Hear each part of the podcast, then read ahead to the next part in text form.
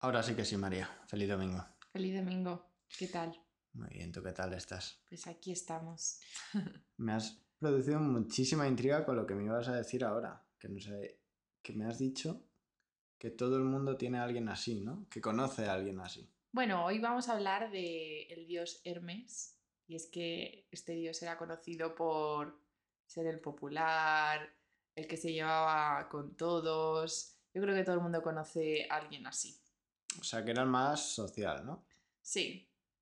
Y además tenía más características que, que os vamos a ir diciendo a lo largo del podcast. Pero bueno, para que sepáis más o menos, a Hermes se le identifica como el dios de los Juegos Gimnásticos de los griegos. Sabéis que para ellos los Juegos Olímpicos era algo importante, de hecho viene desde entonces esta tradición. Y no solo esto, sino que también era el dios olímpico mensajero de las fronteras y los viajeros que las cruzan, del ingenio y del comercio, de la astucia, de los ladrones y los mentirosos y el que guía las almas al inframundo. A ver si a lo largo del podcast y que os vaya contando un poco la vida de este dios vais identificando el porqué de cada una de estas eh, de estos atributos que, que se le concedieron como dios. Tenía muchos, ¿no? Muchos, sí. ¿Puede ser el dios que más atributos tenga? Pues no sabría decirte, pero es verdad que era como el, el dios perfecto.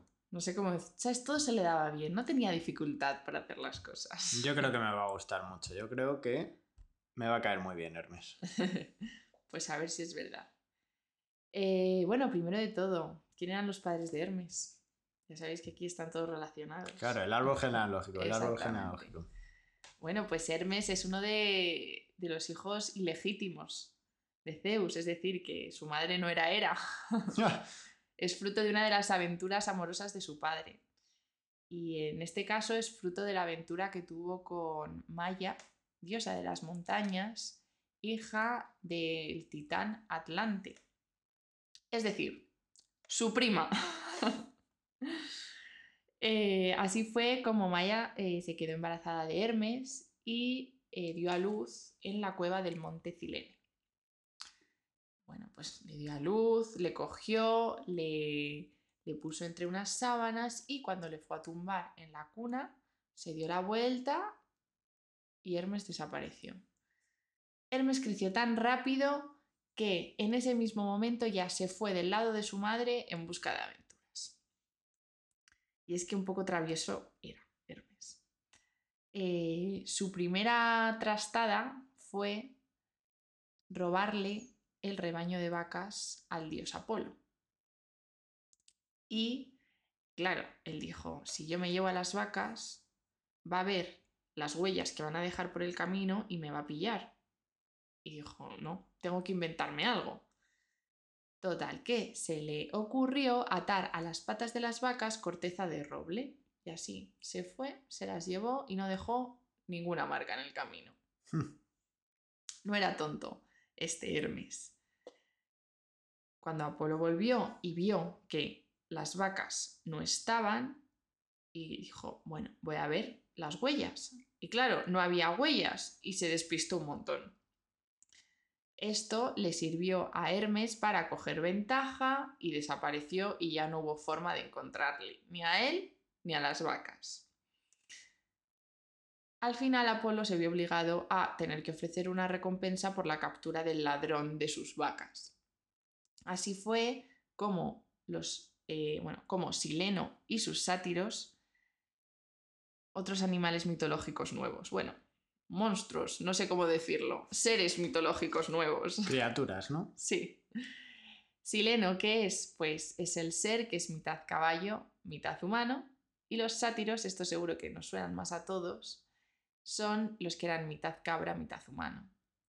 Si habéis visto Narnia, cuando la niña cruza el armario y se encuentra con un, una criatura, es un sátiro. No me acuerdo del nombre. A ver si nuestros oyentes nos saben decir cuál es el nombre del, del Pues sí. sátiro que aparece en la peli de Narnia, porque me acuerdo que lo dicen, o sea, es, es famoso Sí, el sí, sí, nombre. está en toda la película, ¿no? Sí, y no me acuerdo. Bueno, el caso es que Sileno y sus sátiros, ansiosos por obtener el premio que ofrecía Apolo, fueron en búsqueda de este ladrón en distintas direcciones. Pero claro, Ya os he dicho que Hermes era muy listo, era muy astuto y no había forma de encontrarlo. Estuvieron muchísimo tiempo y nada, imposible. Pero finalmente una de estas partidas llegó al Monte Cilene. Eh, acordaros que aquí fue donde había nacido el dios Hermes. ¿Y por qué llegaron aquí? Porque empezaron a escuchar un sonido sordo de música que nunca antes habían escuchado. Y dijeron, uy, qué sonido más, más bonito, más nuevo, nunca hemos escuchado esto, ¿qué será? Y así fue como encontraron a la ninfa Cilene. Ella se presentó como la niñera de un niño superdotado que había nacido allí hace poco.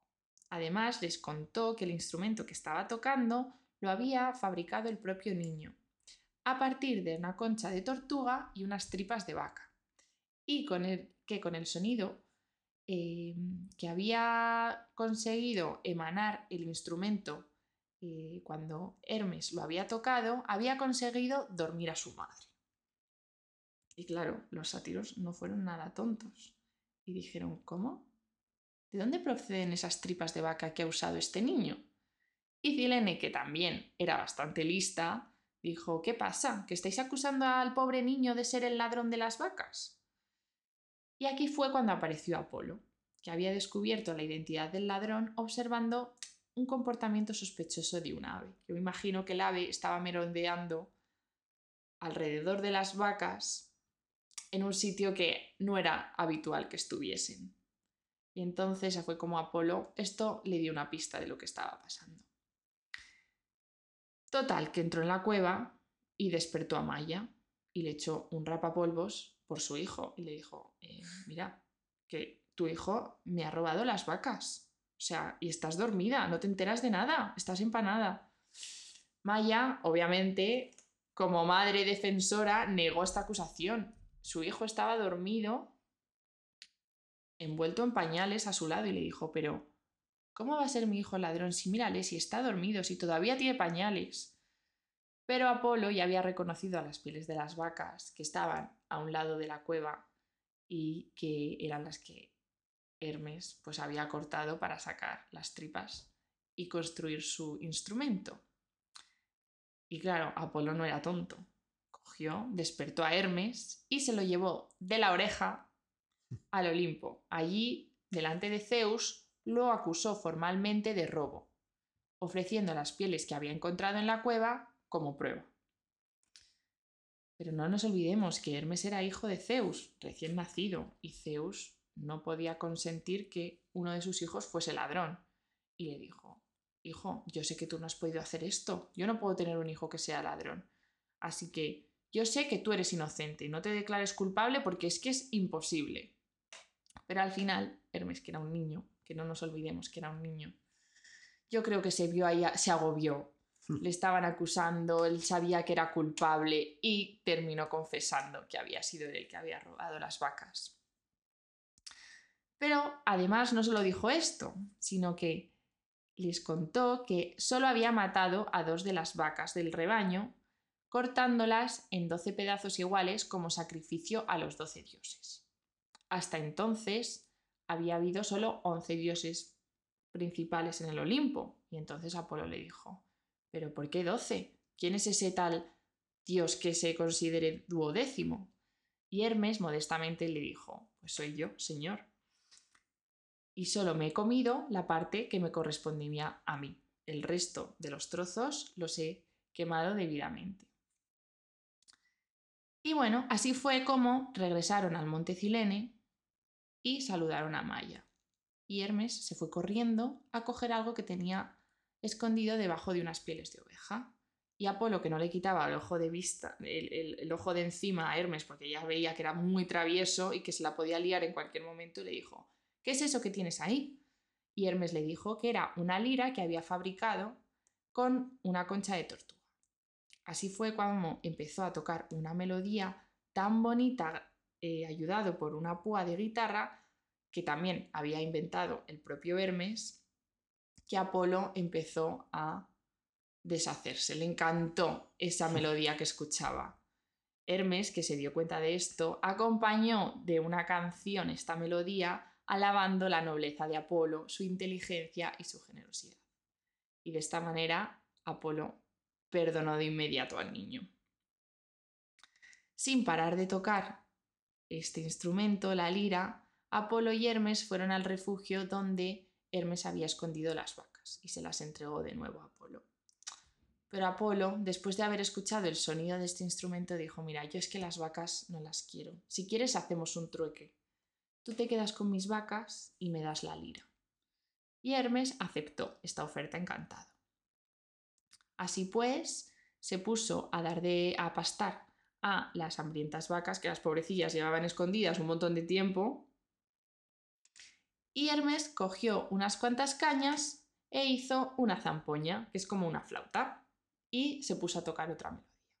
Apolo, que ya se estaba yendo, escuchó otra vez el sonido maravilloso de este nuevo instrumento y fue corriendo a ofrecerle otro trato a Hermes y le dijo, mira, te cambio esta zampoña por mi callado de oro.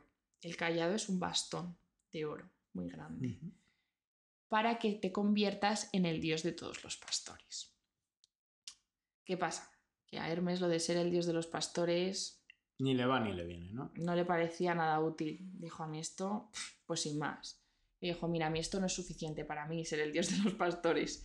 Yo es que lo que quiero es aprender a augurar el futuro, porque es algo que sí que me parece más útil que ser el dios de los pastores. ¿Qué pasa? Que Apolo no podía satisfacer este deseo de inmediato, pero sí que le dijo que fuese a visitar a, sus antiguas niñeras, las trías, que fueron las que le enseñaron a él em, a predecir el futuro, a augurar el futuro.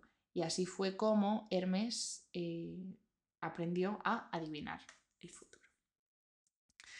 En fin, que aquí hubo mucho cambio de poderes y tenían que avisar a Zeus de esto. Así que volvieron al Olimpo para comentarle el acuerdo al que habían llegado. Fue entonces cuando Zeus actuó un poco de padre y le dijo a su hijo, mira, ahora tienes responsabilidades, entonces tienes que eh, mm, respetar las propiedades del resto de los dioses y además no puedes ir contando mentiras por ahí. Hermes, que ya os he dicho que era así como un poco chulito, graciosillo, se rió de esto que había dicho su padre y le dijo, bueno, pues ya verás, claro que puedo ser responsable de... Em, de no puedo ser responsable, puedo no eh, quitarle las cosas a los demás y además puedo dejar de contar mentiras, pero esto lo voy a hacer si me conviertes en tu heraldo, es decir, en tu secretario personal. Y no te preocupes que yo me voy a asegurar de que no les pasa nada a tus propiedades divinas y además nunca voy a decir mentiras, pero, hombre, la verdad completa tampoco la voy a decir siempre. Y así fue como Hermes se convirtió en el heraldo de su padre. Este le, concedió, el báculo, eh, que es un callado, igual como otro bastón, así muy grande, con cintas blancas, que siempre que lo portaba, pues todos los dioses y el resto de los seres mitológicos estaban obligados a respetar. Además, le eh, dio eh, un sombrero redondo que le protegía de la lluvia, pues cuando se iba a ver las propiedades. y unas sandalias doradas con alas que le permitían viajar a la velocidad del viento. De hecho, a este dios se le representa siempre con estas sandalias y con un sombrero. No es verdad que no como el típico sombrero de ala que nos estamos imaginando, pero sí que suele llevar como un casco. En fin, pues que aparte de aprender el arte de la adivinación gracias a las trías y ser el, heraldo de su padre, Hades se dio cuenta y llegó a sus oídos de todo esto que su sobrino era capaz de hacer y también se interesó por él y le dijo, mira, es que necesito ayuda con una cosa. Y ya que eres el heraldo de tu padre, también puedes ser el, mi heraldo. Y lo único que vas a tener que hacer es atraer pues, a todos los moribundos con gentileza y elocuencia hacia el inframundo. Y así fue como Hermes se convirtió pues, en el dios responsable de muchísimas cosas. Igual ahora os pega pues que fuese el dios mensajero o el de las fronteras, del ingenio, eh, de la astucia, de los ladrones y mentirosos y que guiase las almas al inframundo. Así que este es el dios de hoy. Me ha encantado. Muy simpático, ¿verdad, Hermes? Muy listo. Me ha encantado, sí, sí, sí, señor. La verdad que Tenías toda la razón cuando me decías que nos iba a recordar a alguien. Sí, ¿verdad? Iba pensando en, en alguna persona. Un concreta. listillo. Exactamente.